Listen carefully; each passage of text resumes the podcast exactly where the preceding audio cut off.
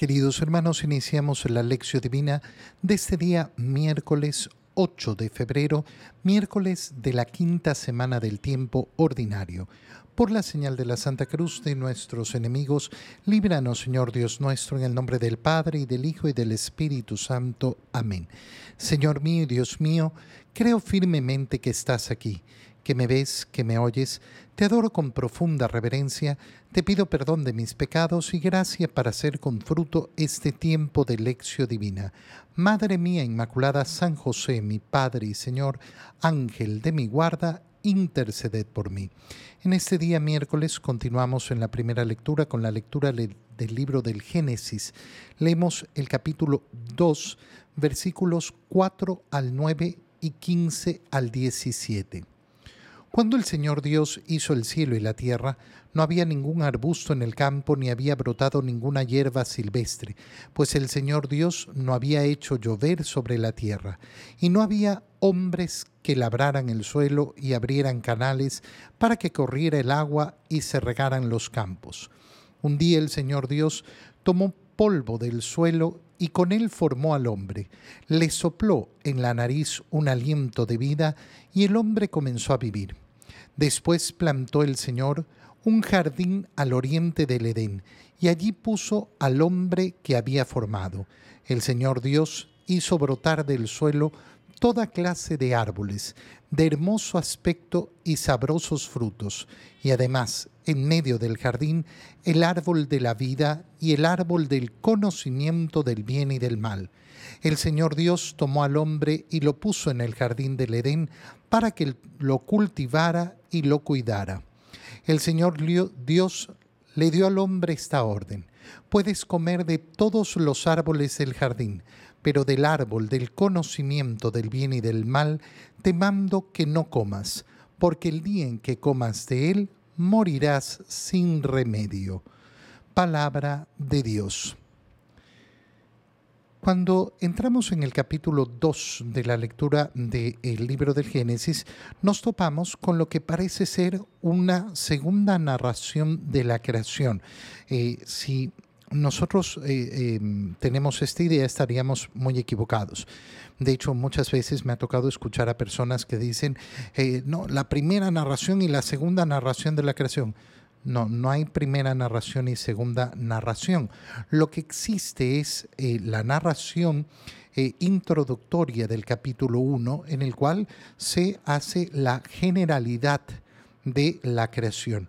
En el capítulo 2, en cambio, lo que nos encontramos es una narración ya más... Eh, eh, más minuciosa de la creación. Es exactamente lo mismo que ocurre en cualquier narración donde yo hago una introducción general y cuento toda la historia con su generalidad y de ahí comienzo a contar lo específico de la historia. Entonces eh, eh, es completamente absurdo cuando una persona dice, ay, pero en una narración del Génesis se dice que el hombre y la mujer fueron creados juntos, y en cambio después se dice que fueron creados eh, distintos. Lo primero lo primero que nos ha contado, que hemos leído el día de ayer, el libro del Génesis, es lo fundamental, que tanto hombre como mujer han sido creados a imagen de Dios. Ahora se nos comienza a contar con, eh, eh, eh, con, más precisión ese modo de crear y se separa el momento de la creación del hombre y de la mujer. ¿Para qué? Para explicarnos teológicamente cómo uno está hecho para el otro, cómo están hechos efectivamente para complementarse el uno al otro. Cuando el Señor Dios hizo el cielo y la tierra, no había ningún arbusto en el campo, no había brotado ninguna hierba. ¿Por qué? Porque Dios no había hecho llover sobre la tierra y tampoco había hombres que labraran el suelo. Entonces, eh, después continúa eh, en ese modo de crear de Dios. Eh, el Señor toma polvo del suelo y él lo y formó al hombre. Le sopló en la nariz un aliento de vida y el hombre comenzó a vivir. Esta forma de mostrarnos la creación del hombre es verdaderamente preciosa. ¿Por qué?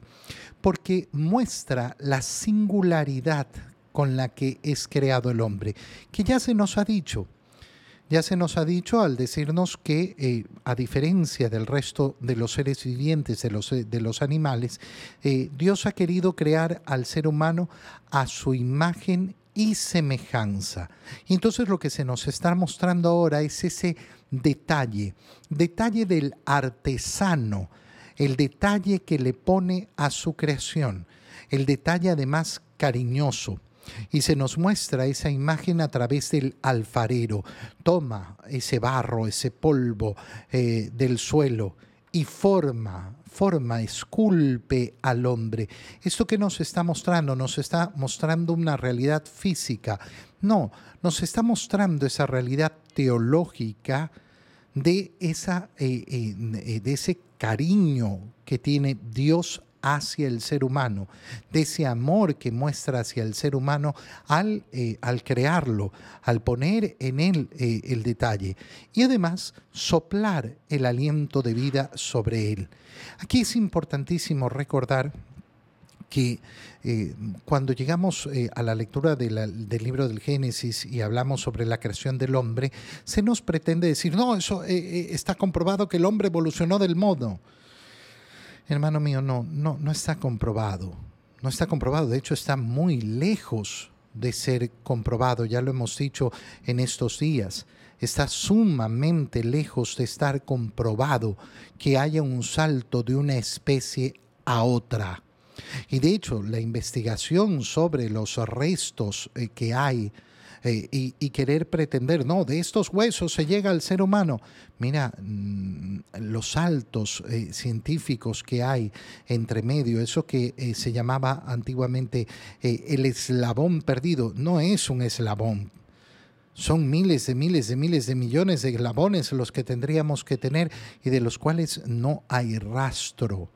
Entonces, eh, mm, no estoy diciendo que uno no tiene que investigar científicamente eh, y de hecho tenemos que tener un profundo amor por la ciencia, por la ciencia verdadera, no por la ciencia ideologizada por la ciencia verdadera, por el estudio profundo que se hace sin miedo. Los católicos no tenemos miedo a la ciencia, no tenemos miedo al estudio, todo el contrario, lo hemos alentado a lo largo de toda nuestra historia. Pero hay que, hay que ser realistas, dejando efectivamente las eh, ideologías de lado.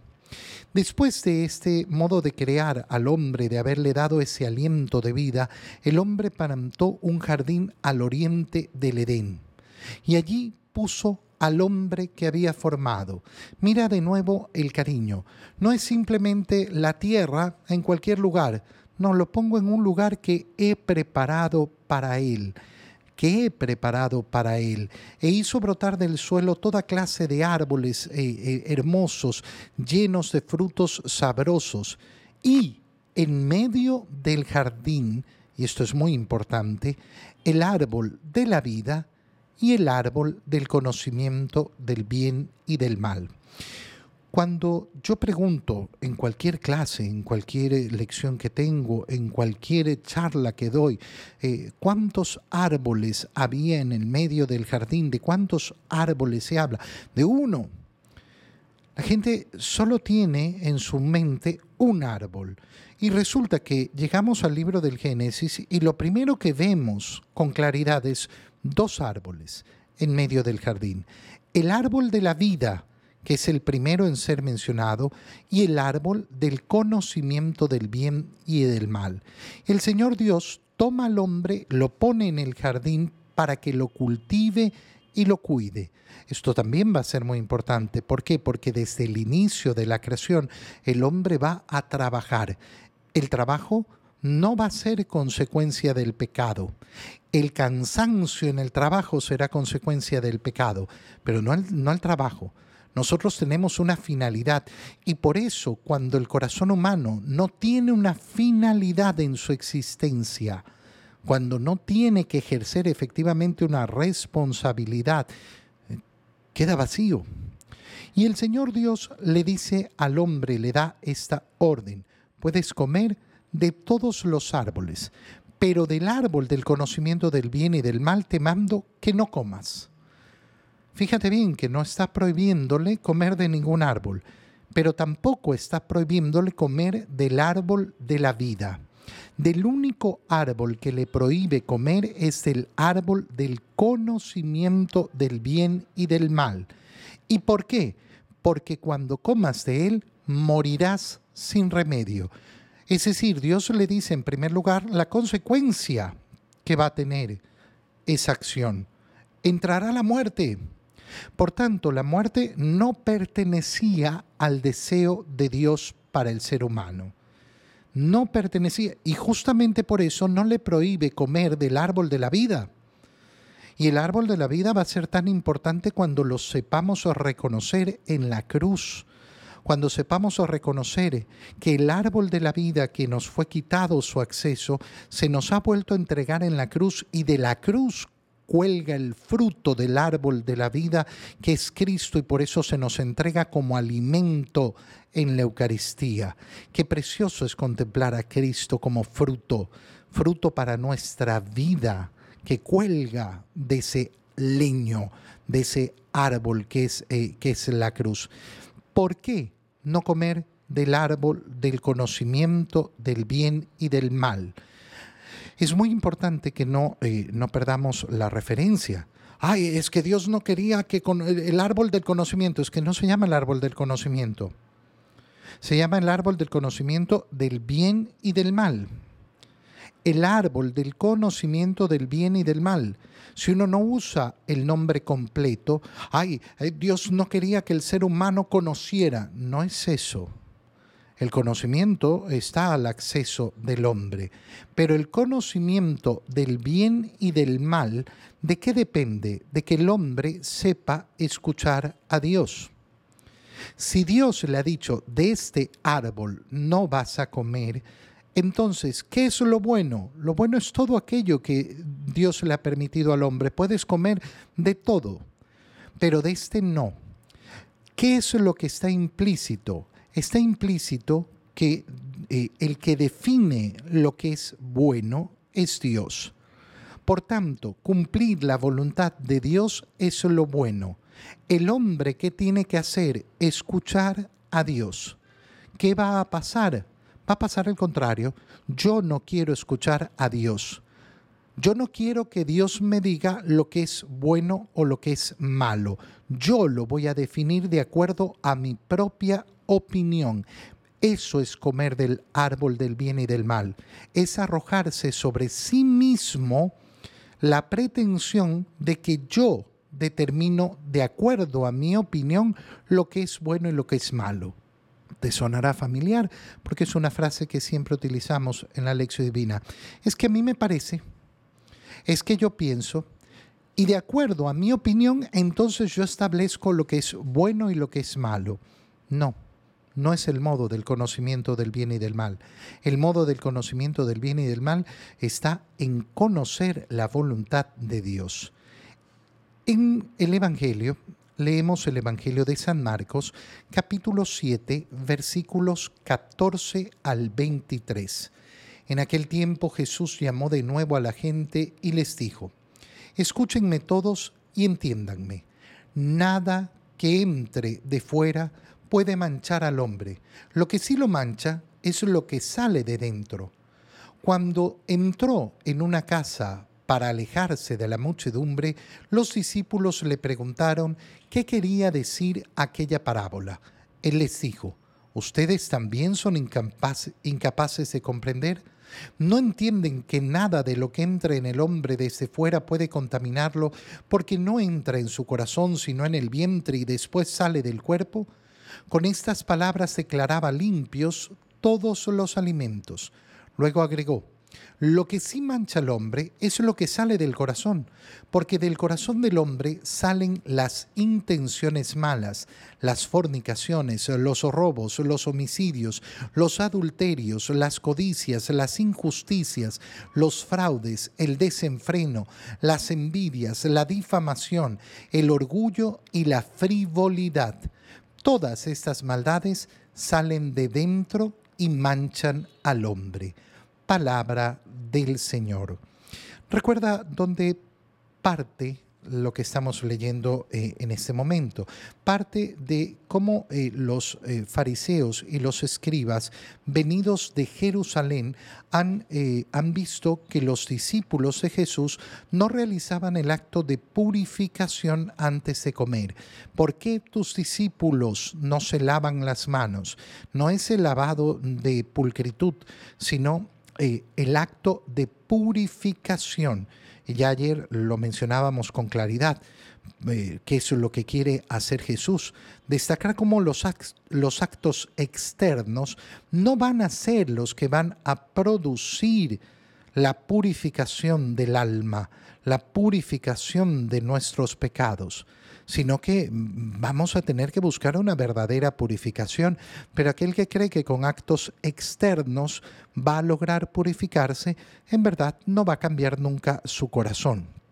Y por eso continúa y le dice a la gente, entiendan, nada que entre de fuera puede manchar al hombre.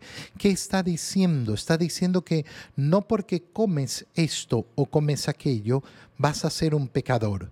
No porque no hiciste el rito de purificación de las manos te vas a volver en un pecador. No es eso lo que mancha al hombre. Lo que lo mancha es lo que le sale de dentro. Al entrar en una casa, para estar ya un poco eh, a solas, lejos de la muchedumbre, los discípulos le preguntan qué quería decir aquella parábola. Y llama mucho la atención. ¿Por qué? Porque el Señor les dice, ¿qué pasa? Ustedes también son incapaces de comprender. Es decir, el Señor les está diciendo, oigan, esto es algo muy sencillo de comprender, muy fácil de comprender. ¿Cómo es que ustedes no lo logran comprender? ¿No entienden que nada que entra en el hombre desde fuera puede contaminarlo? ¿Por qué? Porque no entra en su corazón, entra en su estómago. Y todavía es más específico el Señor y dice, eh, si ustedes comen algo, ¿qué, es lo que sucede? Lo transforman y lo botan. No, no, no puede ser más específico porque eh, ya entraría a una manera un poco vulgar de hablar. El Señor, eh, pero el Señor está diciéndoles, miren, conozcan cómo funciona el organismo. Lo pueden ver. Ustedes comen y después expulsan aquello, eh, aquello que coman, aquello que comen. Entonces, no está ahí la impureza. ¿Dónde está la impureza que mancha al hombre? Es la que sale desde dentro del corazón, porque del corazón salen las intenciones malas. Ya ayer dedicamos tiempo a hablar de esas intenciones que pueden transformar completamente eh, la bondad de un acto. Está muy bien tener buena intención, pero la buena intención tiene que reflejarse en actos buenos. No puedo justificar mis malos actos porque yo tenía buenas intenciones. Y lo mismo, mis actos buenos serán actos buenos en la medida que están reflejados por intenciones buenas. Si mis intenciones son malas, en cambio, esos actos, por más que sean buenos, no van a valer de modo moral. Del hombre, de ahí, de su corazón salen esas intenciones malas, las fornicaciones, Mira cómo lo especifica el Señor. Es increíble cuántas personas hoy eh, están convencidas. Ay, no, bueno, la fornicación. Mm, oye, llámale, llámale por su nombre en primer lugar. Eh, y, eh, y admite, el fornicador peca. Fornicación significa utilizar la sexualidad de una manera desordenada, no en el plan de Dios, no en la belleza del plan de Dios que es la sexualidad vivida dentro del compromiso del matrimonio. Fornicación es, eh, lógicamente, el tener relaciones, aunque sea mi novia. Ay, no, pero es que eh, no es fornicación porque eh, es mi novia, es mi novio. Si no son matrimonio, se llama fornicación. Si no es matrimonio, se llama fornicación. Y obviamente entran todos los actos de la lujuria y de la impureza.